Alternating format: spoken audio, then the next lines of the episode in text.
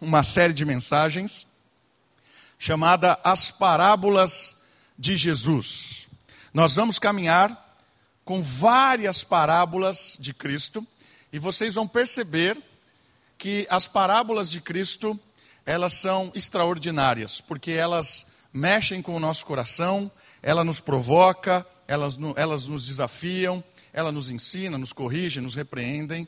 Mas as parábolas são um método de ensino que não foi só de Jesus, mas que em Jesus ganhou uma dimensão extraordinária. Nós vamos caminhar nessa série de mensagens, as parábolas de Jesus, aprendendo com várias dessas parábolas. E antes de irmos para uma parábola, é importante que a gente aprenda ou descubra ou cave um pouco mais a respeito do que é uma parábola. O que é que é uma parábola? O que são as parábolas?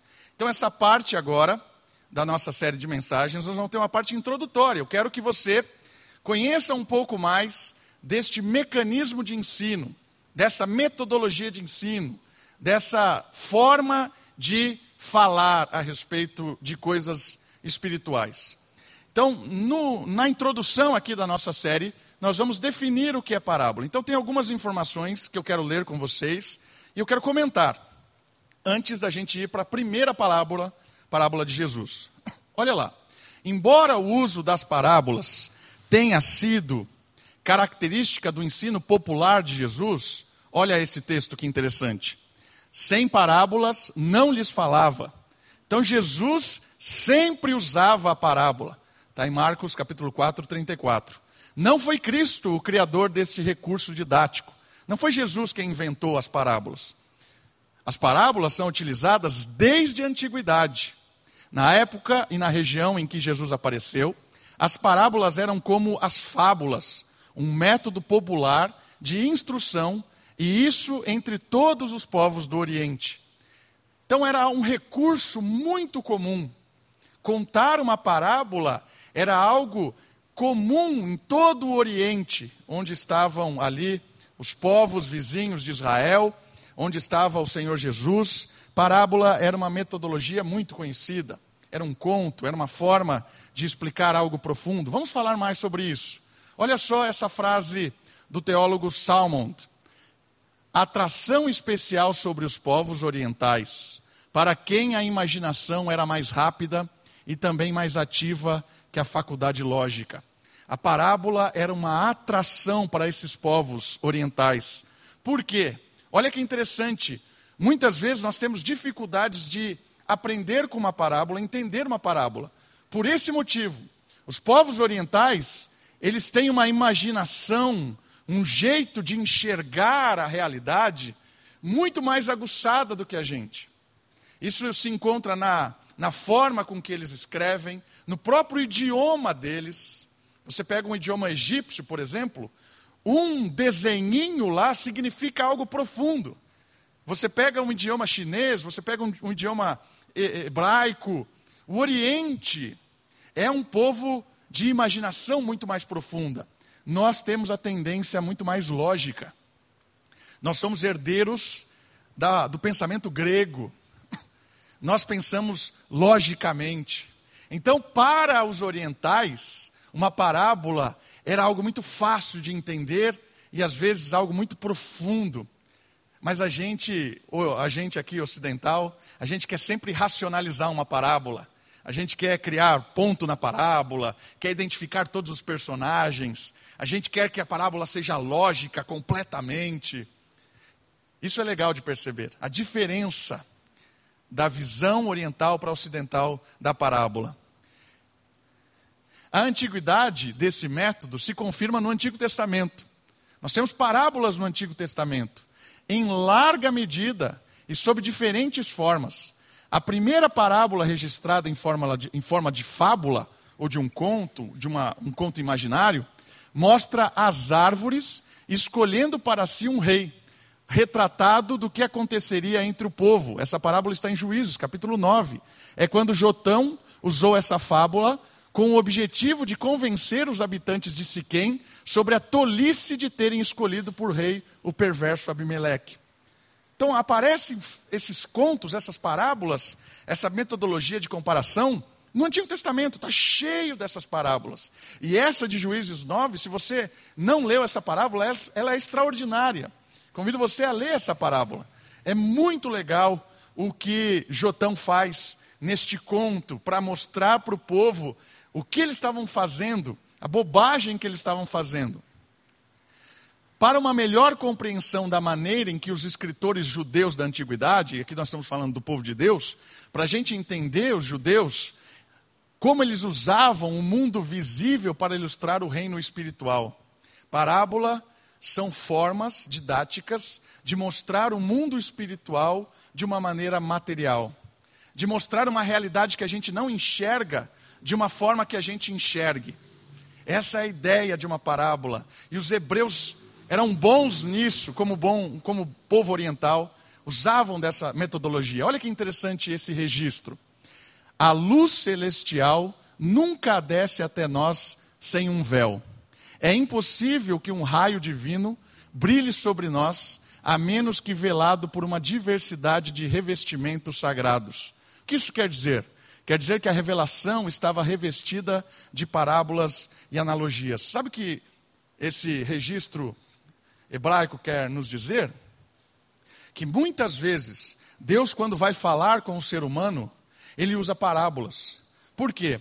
Porque é impossível compreender a dimensão, a realidade, a profundidade, muitas vezes, do que Deus quer nos ensinar. E por isso ele cobre de véus. O que, que isso quer dizer, cobrir de véus a revelação? Criar ilustrações, criar um conto, fazer algo parecido, colocar uma imagem no sentido de que você possa enxergar aquilo que não dá para enxergar. Então, os hebreus estavam acostumados a entender que Deus usava formas comparativas para revelar o que ele queria ensinar para o povo. Isso era comum. Quando Jesus apareceu entre os homens como mestre, ele tomou a parábola e a honrou. Jesus é um mestre em parábolas, usando-a como veículo para a mais sublime de todas as verdades sabedor de que os mestres judeus ilustravam suas doutrinas com auxílio de parábolas e comparações, Cristo adotou essa fórmula, essa forma, deu-lhes renovação de espírito, com a qual proclamou a transcendente glória e excelência do seu reino. Jesus usou a parábola para explicar o que era o reino de Deus. Jesus explicou o que era o seu reino, a chegada do seu reino, por meio de parábolas. Jesus explicou o que era salvação por meio de parábolas. Jesus explicou muitas coisas da realidade espiritual, da missão da igreja, por meio de parábolas. E a gente vai se maravilhar com essas parábolas de Cristo, porque eu me maravilhei. Essa semana, estudando várias delas, às vezes a gente passa despercebido. A gente olha essa parábola e lê como se. Mas quando você para para perceber, a profundidade desse ensino, ele mexe com o nosso coração. No Antigo Testamento, a palavra hebraica traduzida por parábola é mashal, que significa provérbio, analogia, parábola. A ideia central dessa palavra é ser como, uma característica da poesia hebraica. Já no Novo Testamento, que é um outro idioma, não é o hebreu, é o grego, há duas ideias apresentadas na raiz da palavra: a representar-se ou significar algo, semelhança ou aparência. Esse termo no grego significa ao lado de, transmitindo a ideia de proximidade. Ou seja, o que é uma parábola então dentro do contexto do Antigo e do Novo Testamento? A parábola é o seguinte: Deus tem uma mensagem para comunicar para você, mas essa mensagem é muito profunda. Então Deus vai dar um, uma imagem dela, um ícone, uma ilustração. Então a parábola é como aquela, aquela história que por meio dessa história você começa a enxergar coisas que você não enxergava. Está entendendo a ideia? A parábola é um conto que é aproximação. Ele usa, por exemplo, o púlpito para ensinar algo sobre segurança.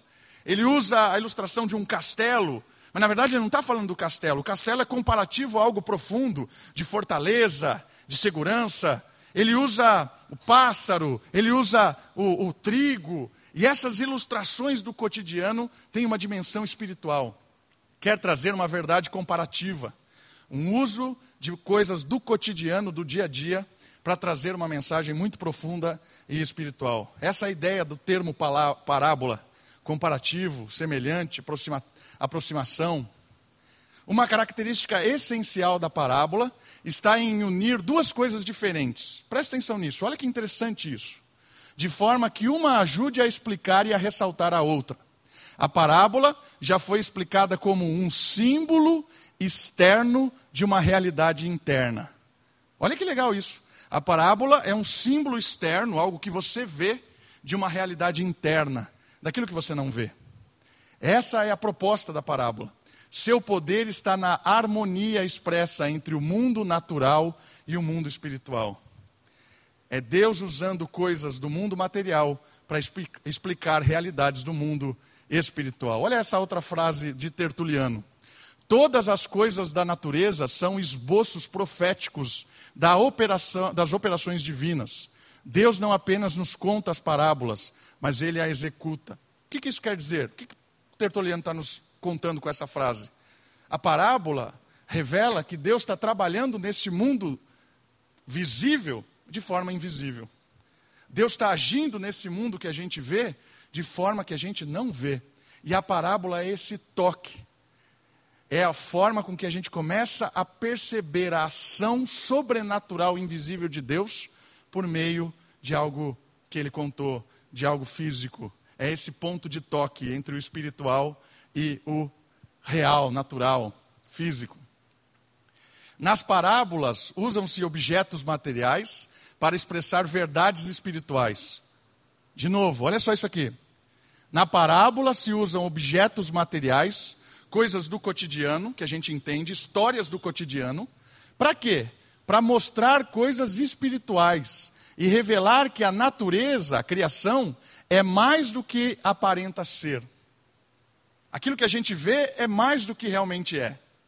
O dia a dia que a gente enxerga do nosso cotidiano não é tudo o que existe. Existe uma dimensão espiritual que a gente não enxerga. E a parábola é um toque para isso. É uma forma da gente começar a compreender coisas que a gente não enxerga.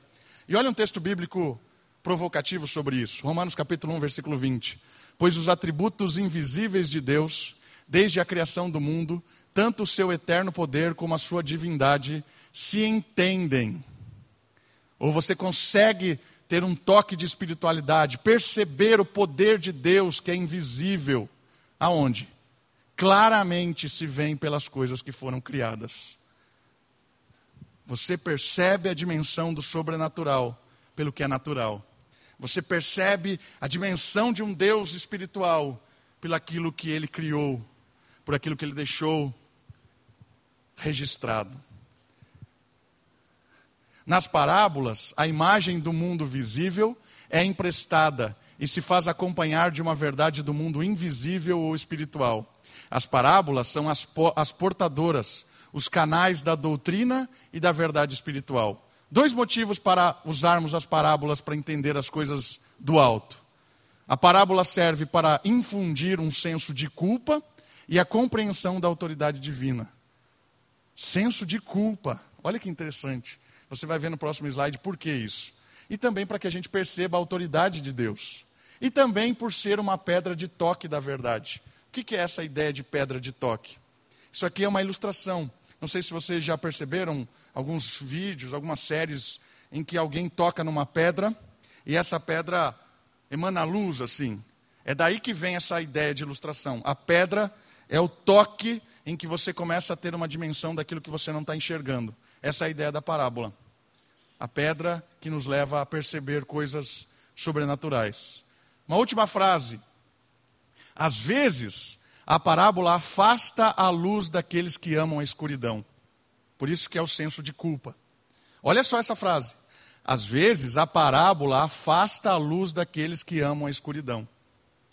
A parábola serve para que aqueles que estão admirados com a escuridão se afastem da luz. Senso de culpa.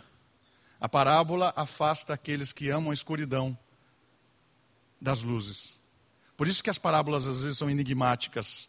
Por isso que as parábolas elas são incompreensíveis para aqueles que estão completamente cegos. Por isso que as parábolas têm uma dimensão sobrenatural do espírito. protege a verdade contra os escarnecedores. A parábola é uma forma de Deus guardar a sua verdade mais significativa. Para quê? Para que aqueles que são cegos não percebam a profundidade, o diamante que tem ali. É tão enigmático para aqueles que estão cegos que aquela verdade profunda é descartado. Mas as pessoas que conseguem entender aquela verdade usam dessa parábola para transformar as suas vidas. Protege verdades. Entende essa ideia de proteger verdades? Por quê? Porque o cego desconsidera aquilo, o cego espiritual. Desconsidera aquilo, acha bobagem, tolice, historinha da, da, de criança, historinha infantil que não tem o mínimo sentido. É uma forma de Deus usar contos para proteger a sua verdade dos escarnecedores. Deixa uma mensagem aos descuidados, alerta quem está andando nessa vida perdido, que depois pode ser interpretada e compreendida. Há um despertar. E revela-se, entretanto, aos que buscam a verdade. Aqueles que são chamados por Deus, quando há o toque da parábola, há uma transformação significativa, maravilhosa. Jesus adotou o método de ensinar por parábolas, quer ao se dirigir aos discípulos, quer aos fariseus. Olha isso aqui que interessante. Jesus adotou o método das parábolas para falar com os discípulos e para falar com os fariseus. Por quê? Os fariseus eram seus opositores, a fim de que convencer aqueles discípulos e condenar aqueles que eram seus opositores. A parábola tinha essa dupla dimensão. Ela salvava os discípulos e condenava os fariseus. Por que lhes fala por meio de parábola? Mateus 13, 10.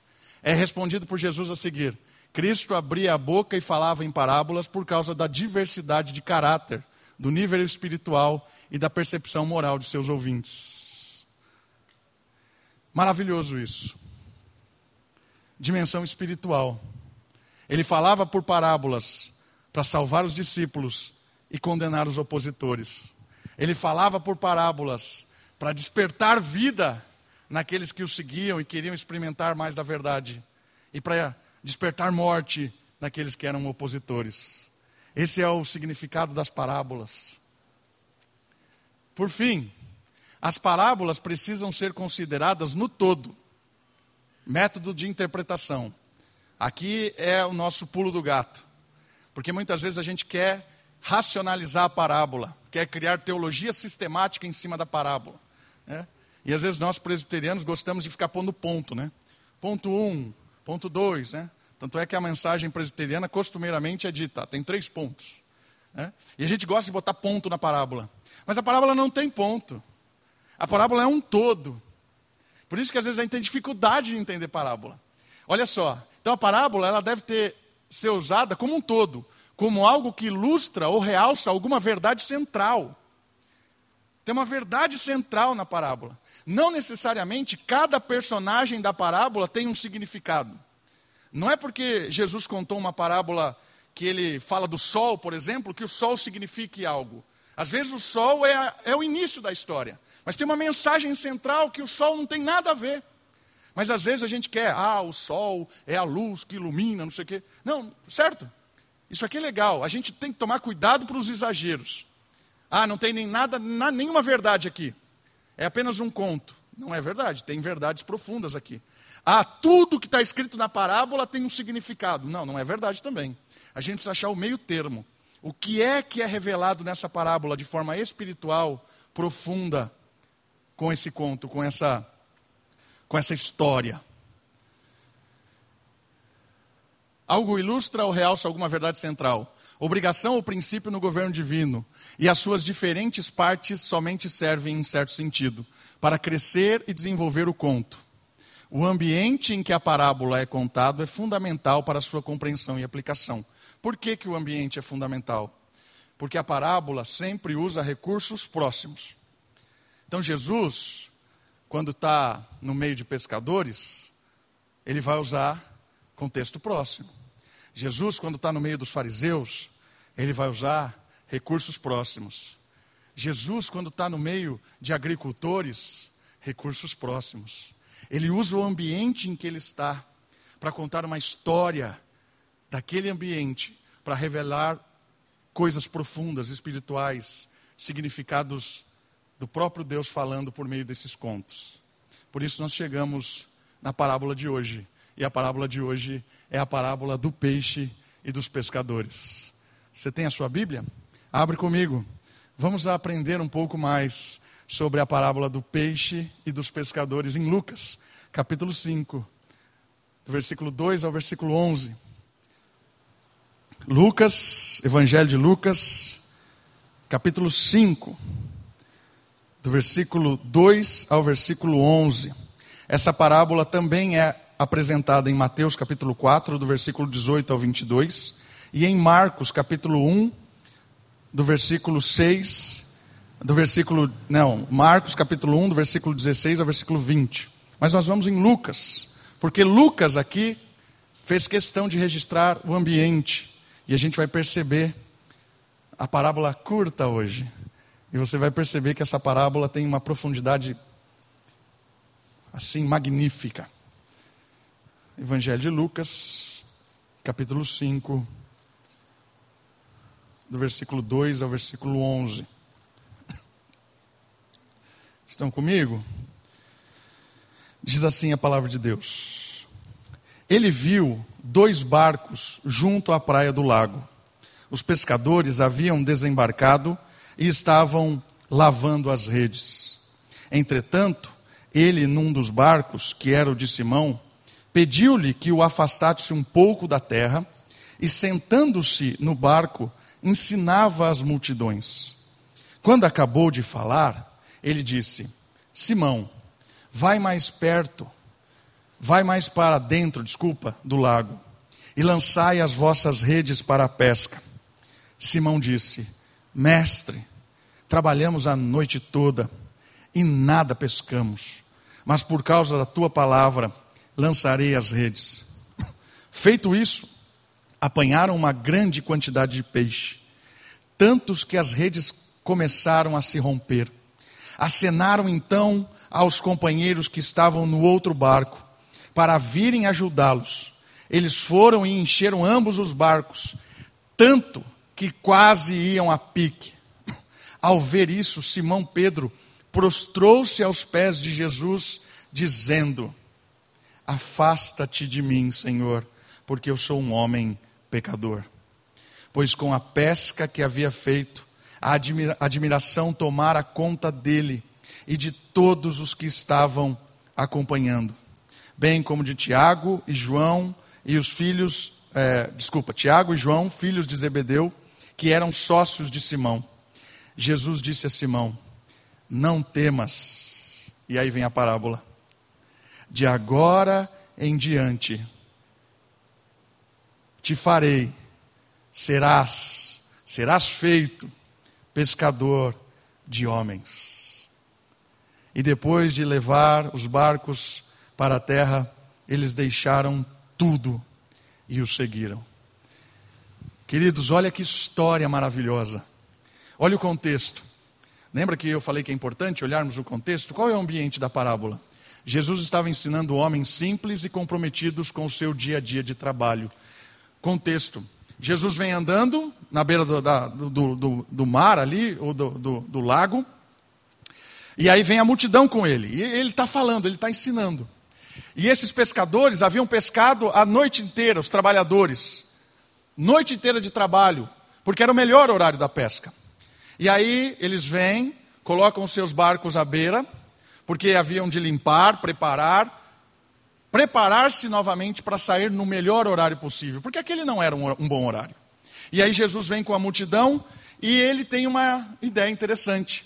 Jesus pede para que Simão afaste o barco um pouquinho, sobe no barco e a galera fica ali na margem. E Jesus começa a ensinar. Imagina essa história? Simão, o pescador, a noite inteira trabalhando, começa a ouvir o mestre, que agora senta no seu barco. Não é a primeira vez que Pedro ouve, Simão aqui, né? Pedro, ouve de Cristo. Não é. Pedro já sabia que Jesus estava pregando. Pedro já tinha visto milagres. Pedro já tinha visto a ação sobrenatural de Jesus. E naquele momento, Jesus, depois de ensinar, fala uma coisa interessante para eles. Vai pescar. Imagina você, pescou a noite toda, no melhor horário possível, esgotado, cedeu o barco para o seu amigo pregar, e ele vem com essa ideia depois. Era o mestre do ensino espiritual, dizendo para o mestre da pesca: vai pescar.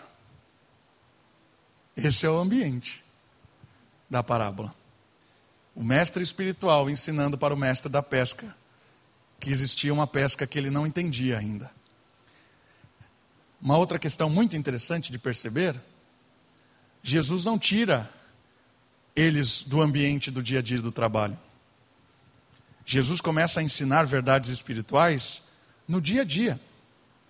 Essas realidades que Cristo tem para nos ensinar, elas não são desconexas com o nosso trabalho, elas não são desconexas com os nossos ensinos, com o nosso dia a dia.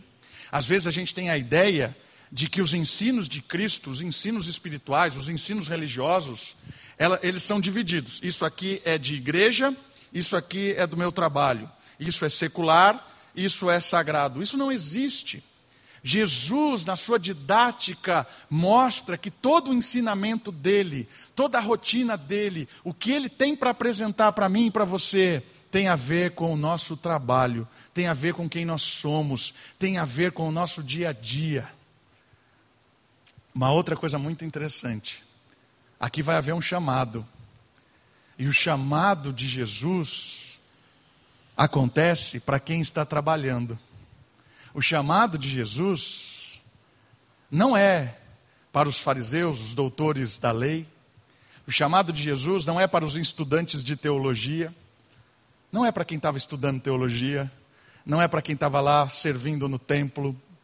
O chamado de Jesus para os seus primeiros, na sua missão, os seus primeiros discípulos, é para quem estava trabalhando, é para quem estava cuidando do seu dia a dia, dos seus afazeres. Por isso, o chamado de Jesus não é para gente extraordinária. O chamado de Jesus é para gente simples. O chamado de Jesus é para nós. para nós, mano. É para nós. Está falando com nós. Isso é legal. É para nós isso. Uma outra questão muito interessante: os primeiros seguidores não foram alunos de uma escola teológica e nem religiosa. É para nós. Mas o que ele disse? O que é que Jesus disse? Jesus disse: Eu vou fazer de você pescador de homens. E por que, que Pedro estava pronto para ouvir essa mensagem? Porque lembra, Pedro é o especialista em pesca. Jesus é o especialista em extraordinário. Jesus é o especialista no sobrenatural. Jesus é o Deus Todo-Poderoso, que até então Pedro talvez ainda não tenha entendido. Mas quando Jesus fala para o especialista em pesca, vai pescar, eu não sei como você se sente quando alguém que não entende nada do que você faz manda você fazer alguma coisa. Hum? É o pastor chegando para o Ivanildo e fala assim: por que você não põe o fundamento aqui dessa construção? Fez lá 30 fundamentos, todos caíram, aí vem o pastor, depois de noite inteira tentando estabelecer um fundamento. O pastor que não é construtor chega assim: Oi, Ivanildo, por que você não põe o fundamento aqui? É para o Luther, que vende suco, vinho e essas coisas, o pastor chega lá e fala assim: por que, que você não serve o vinho dessa maneira? Por que, que isso aqui tem esse gosto assim? Por que, que você não faz isso? Como você se sente quando alguém que aparentemente não entende nada da sua área faz, fala para você fazer uma coisa que você sabe que não vai dar certo? É provocativo, não é? E é exatamente isso que Jesus fez. Ele pegou Pedro, cansado, exausto, eu quero te ensinar uma coisa que você não está vendo, Pedro. Vai lá e pesca. E Pedro fala assim: Ó, eu não iria. Eu só vou porque é você, Jesus. Eu só vou porque é você que está falando. E aí, quando ele vai, o barco vai a pique, de tanto peixe que apareceu.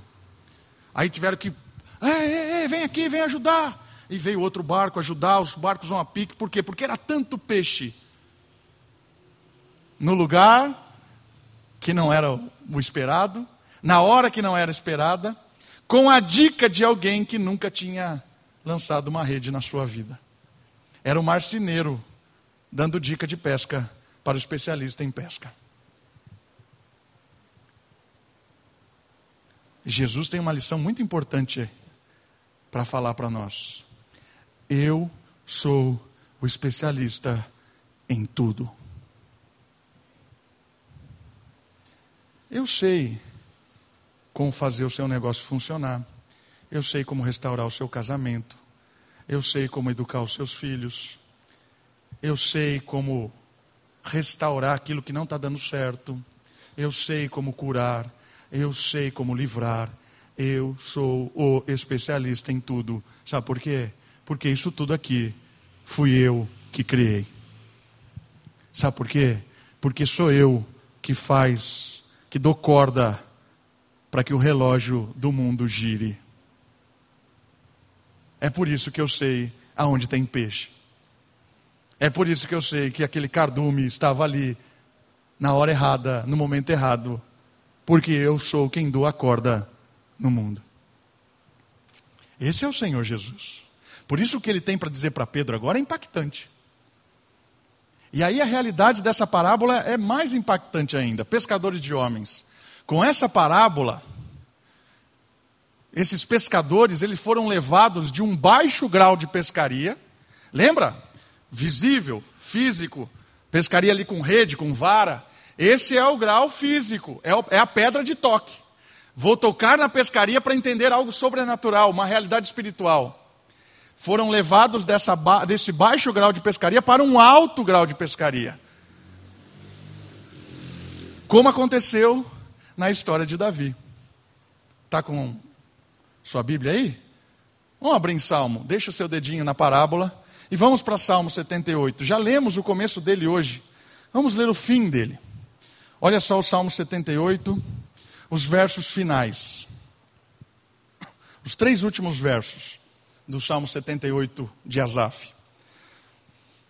Olha aqui a história de Davi, de um baixo nível para um outro nível. Entenda que baixo não no sentido de pior ou melhor, Entenda baixo no nível horizontal, para o alto no nível assim vertical. Né? Você saiu daqui e foi para o alto.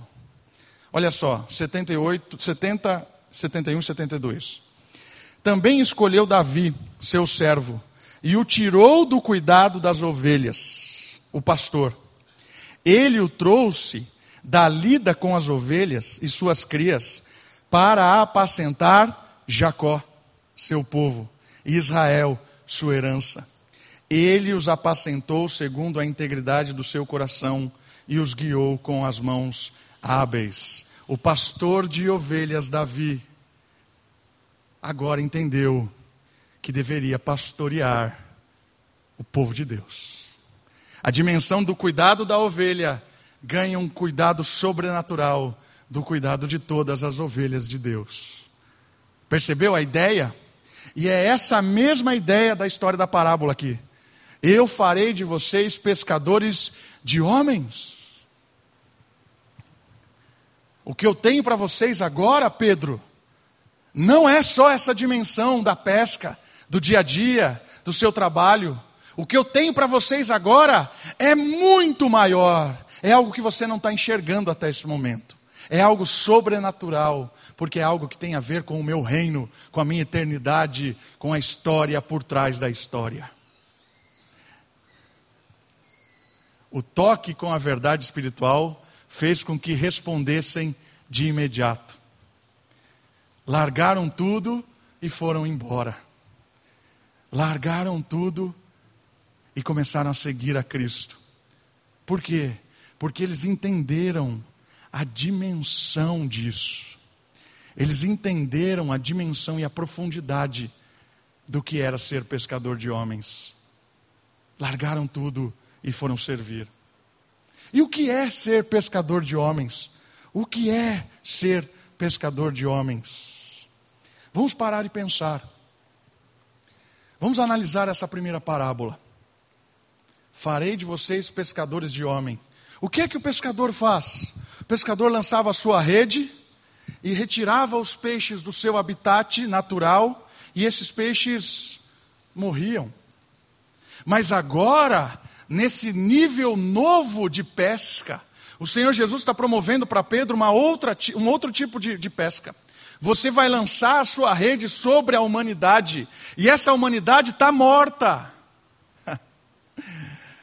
O habitat natural da humanidade é morto. Paulo explica isso. Somos escravos do mundo, da nossa carne, inclinação moral para o mal, do próprio diabo.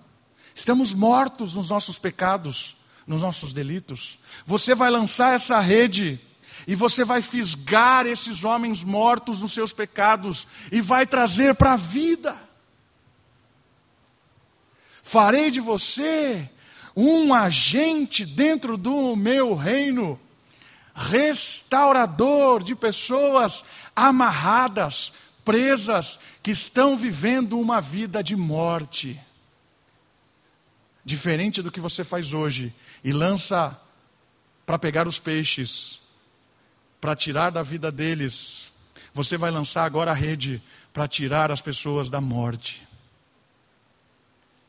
A rede espiritual é a rede do Evangelho. É a mensagem de um Deus que veio resgatar pessoas perdidas nesse mundo, que veio resgatar pessoas que estão vivendo como peixes, sem ver a realidade, porque o peixe não sabe que está no mar, certo? O peixe não sabe que aquilo tem água. O peixe não sabe, o peixe não sabe nada. E muitas vezes o ser humano não sabe nada. Está andando neste mundo e está achando que é isso aqui. É isso aqui que eu vejo. É isso que existe, é só isso, é só isso. E aí, e, e, aí o peixe é tirado da realidade dele, ele sai da água e ele morre. Mas o que vai acontecer com esses pescadores de homens? Vai lançar rede sobre esses homens e mulheres que vivem sem sentido, e essas pessoas vão se despertar para uma realidade falando assim: por que eu corria atrás disso? Por que eu fazia isso? Por quê?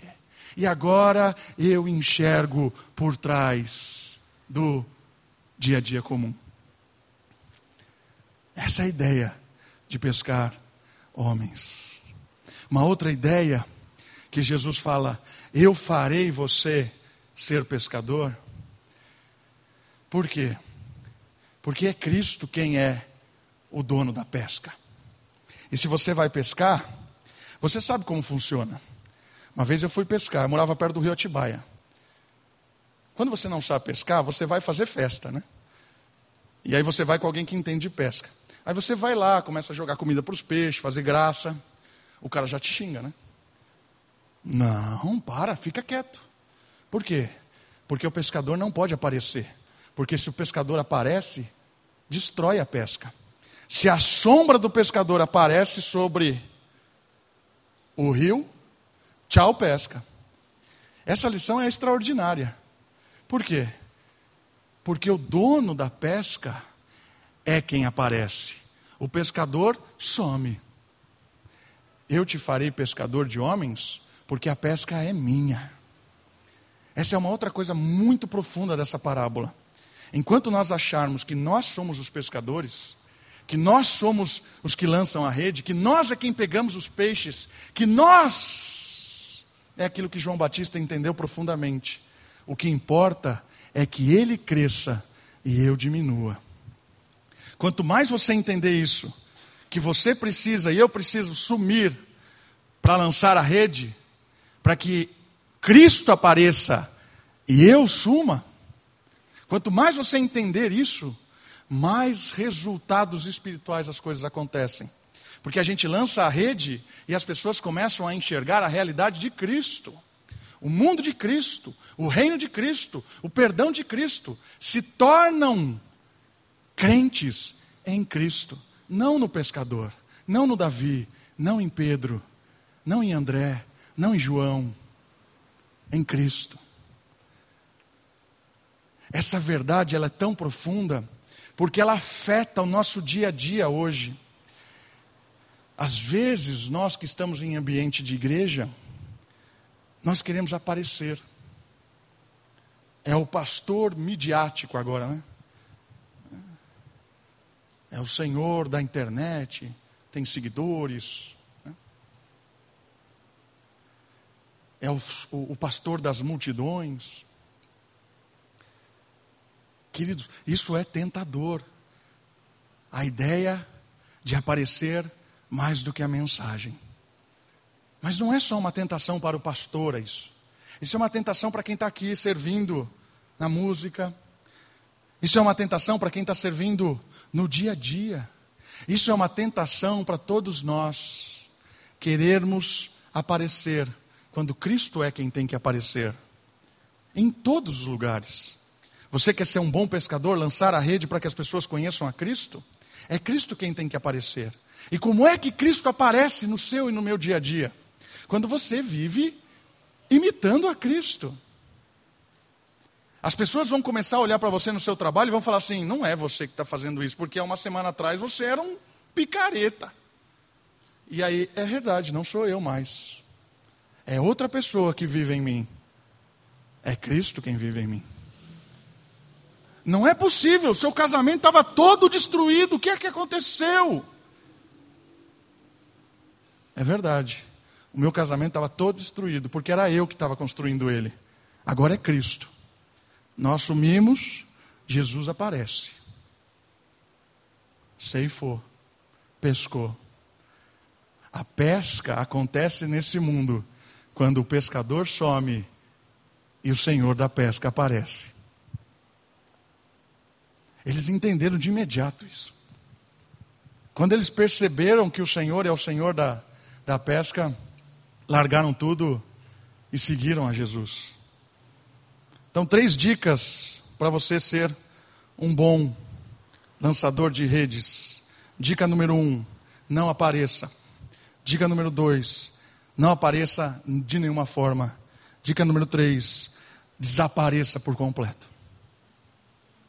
Se você seguir essas três dicas, né, a gente está na época de três passos para fazer isso. Olha, agora eu inventei três passos para você ser um bom pescador: suma, suma e suma. Vou criar um livro. Três passos para. É, agora está na moda isso, vou vender em aeroporto, vou ficar rico vendendo dicas. Simples? Claro que não. Sabe por que não é simples? Porque é o nosso ego que quer aparecer. É o eu. É, eu quero.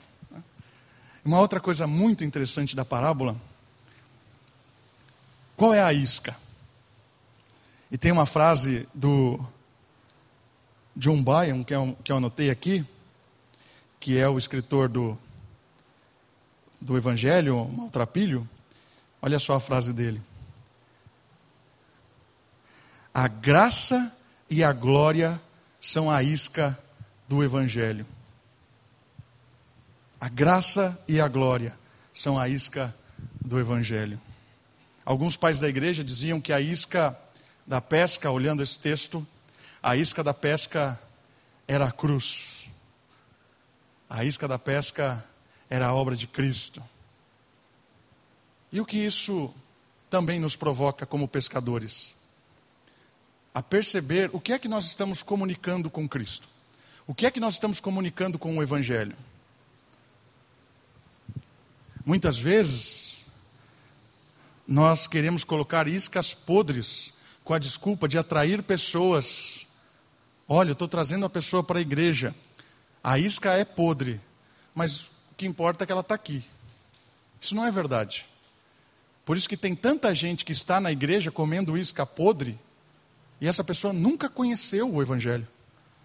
É um crente velho de igreja, comendo e comendo isca podre. Mas não é o Evangelho.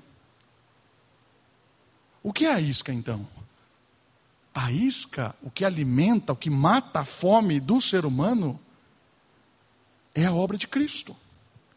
É o Senhor Jesus que morreu na cruz para pagar o preço do nosso pecado. É o Senhor Jesus que ressuscitou para nos dar vida eterna. É o Senhor Jesus que envia o seu Espírito para morar em nós, para que nós dia a dia nos libertemos deste mundo e vivamos uma vida nova. Este é o Evangelho da reconciliação com Deus. Essa é a isca. É isso que nós anunciamos. Se a gente não entende isso, se a gente acha que o Evangelho é o Senhor que resolve problemas, é o Senhor que dá emprego, é o Senhor que dá comida, é o Senhor que não sei o quê, é o Senhor que promete tal coisa. Isso são iscas perigosas. Por quê? Porque essas coisas são secundárias. São coisas que.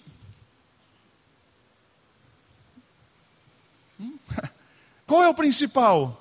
O principal é a inimizade que nós temos com Deus. E essa é a isca verdadeira. Jesus derrubou o muro da inimizade. A morte de Cristo nos reconciliou com Deus. Esse é o motivo de estarmos aqui. Esse é o motivo de nos reunirmos domingo e cultuarmos a Deus. Esse é o motivo de celebrarmos. Se o motivo de celebrarmos é qualquer outra coisa que não seja Cristo, nós estamos perdendo tempo. Estamos nos enganando, sabotando a nós mesmos, achando que estamos cumprindo rituais para agradar a Deus, mas é perda de tempo.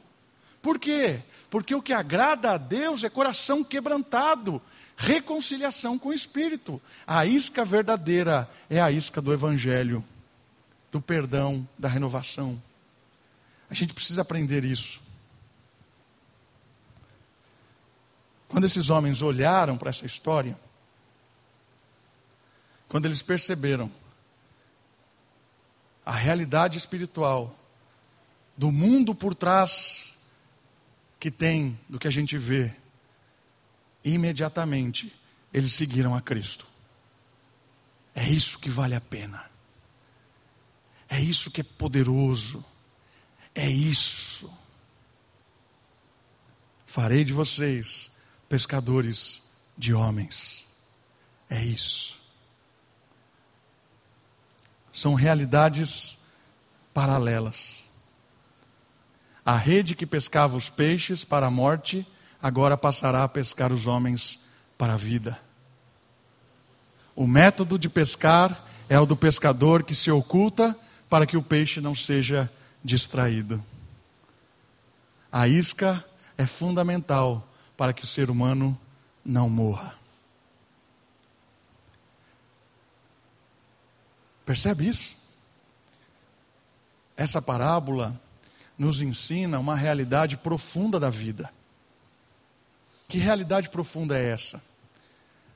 A realidade de que existe um Deus que é soberano sobre tudo o que fazemos.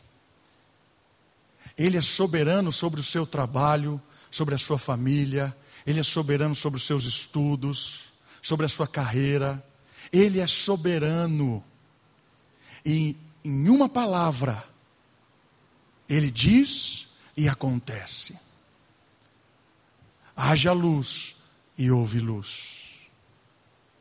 Por isso, meus irmãos, se ele disser haja cura, haverá cura. Se ele disser haja emprego, haverá emprego. Haja dinheiro, haverá dinheiro. Foi isso que ele fez com Pedro. Temos que pagar o imposto. Pega o peixe, abre a boca dele, pega o dinheiro que está dentro e paga. Quem é o Senhor da história? É Cristo. Quando a gente percebe isso, a gente fica menos desesperado, menos ansioso, menos estressado. A gente para de correr que nem louco nessa vida. Que às vezes nós estamos correndo, correndo, correndo que nem louco, desesperado para conquistar alguma coisa. Mas é o Senhor que é o dono da história. Por isso que o salmo diz assim: Ele dá aos seus filhos enquanto dorme. Sabe o que isso quer dizer? Não está aqui dizendo que o, o, o, crente é um preguiçoso. Né? Não é isso. É que o crente dorme tranquilamente, com uma semana cheia de loucura. Por quê? Ele coloca a cabeça no travesseiro e sabe que a semana de loucura dele está na mão do Senhor, que diz e acontece. Creia nisso. Eles creram nisso e a vida deles mudou completamente. Eles perceberam com essa pesca maravilhosa que quem cuida deles é Deus, não é a especialidade deles, não é a sabedoria em pesca, não é o melhor equipamento, não é o melhor estudo, não é o melhor treinamento, não é. Quem cuida dos filhos é o Pai. É isso que eles entenderam aqui. E por isso que a vida deles mudou com, completamente. Irmãos, essa parábola, ela alivia os nossos fardos deste mundo. Ela alivia as nossas preocupações. Ela faz com que a gente possa descansar e confiar que enquanto nós caminhamos, enquanto nós trabalhamos, enquanto nós servimos, enquanto nós fazemos o que tem que ser feito, Deus cuida da história. E a outra realidade muito profunda dessa parábola é a questão de que eles perceberam que foram chamados para uma missão. E às vezes a gente não percebeu ainda. Nós fomos chamados para uma missão. Pescadores de homens. Hoje ele fala para mim e para você. Kate, Alisson, Mônica, hoje eu convido você a ser pescador de homens.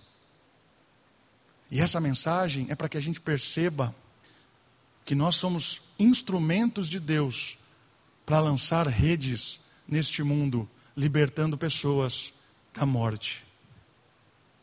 Com a pregação do Evangelho, com a obra de Cristo, que é o poder de Deus para a salvação de todo aquele que crê. Não, não tire isso da sua cabeça. Viva a sua semana com essa missão embutida. Lembra?